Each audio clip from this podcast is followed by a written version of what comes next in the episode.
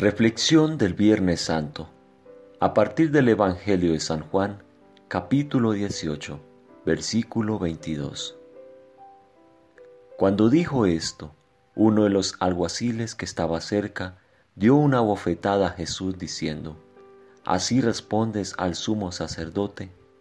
Jesús le respondió, Si he hablado mal, da testimonio de lo que he hablado mal. Pero si hablé bien, ¿por qué me pegas? El recuento de la pasión de Cristo se destaca como uno de los más grandes textos de todos los tiempos, donde se refleja la profundidad del significado de la humanidad. Es específicamente personal, el inocente, acusado falsamente, vuelto chivo expiatorio y tratado inhumanamente, torturado y bárbaramente ejecutado. Es un relato antiguo que muestra la peor faceta de la humanidad cuando utiliza su poder sobre el individuo, y es algo que continúa sucediendo al tiempo que escribo estas líneas que ustedes leen. Cada caso, sin embargo, es singular. La exacta particularidad de cada uno es lo que revela este significado y junto con él, con el sentimiento de conexión, siempre hay, paradójicamente, esperanza. El Viernes Santo expande el sentido humano de la dimensión espiritual nos lleva a estar del lado del chivo expiatorio, de forma que el mecanismo por el que culpamos a los otros y los hacemos sufrir por nosotros se ve expuesto. El secreto de cómo funciona el poder queda a la luz. Vemos el mundo tal cual es. La violencia es irracional. Cuando Jesús le responde al guardia que le pega, vemos cómo la razón desarticula la garra de la violencia no tenemos registrada la respuesta del guardia. La única respuesta real sería admitir el autoengaño atrás de esa violencia, pero siendo incapaz de admitir esto, probablemente abofeteó de nuevo a Jesús.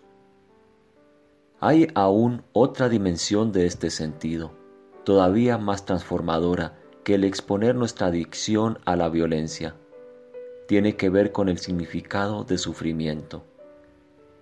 En la guía del modo de vida del Bodhisattva, escrita por Santiveda, un clásico budista del siglo VIII después de Cristo, vemos cómo este significado se universalizó.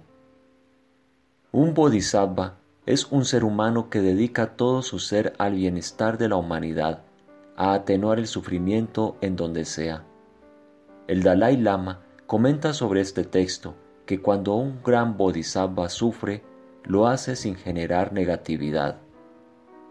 Los evangelios van más allá cuando nos presentan las últimas palabras de Jesús en la cruz. Padre, perdónalos, pues no saben lo que hacen. No solo no se genera negatividad en la cruz, sino que se genera sabiduría y compasión sin límite.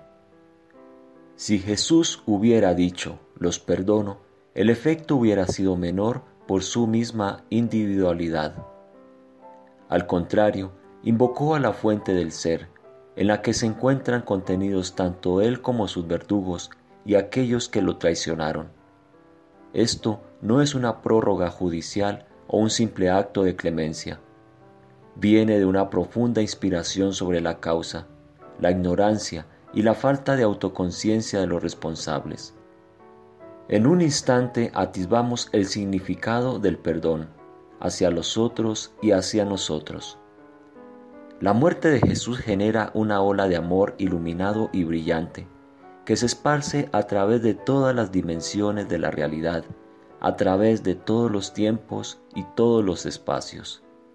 Aunque no lo reconozcamos, su sufrimiento nos toca a todos y expone nuestras fallas humanas, pero sin culpa, remordimiento o responsabilidad. Y hace esto revelando tanto nuestra bondad esencial como nuestro potencial. Por eso es que en el antiguo claustro de Bombov, esta tarde vamos a escoger avanzar, hacer una reverencia frente a la cruz y besarla. Tomado de las reflexiones para Semana Santa del padre Lawrence Freeman. Traducción Enrique Lavín, WCCM, México.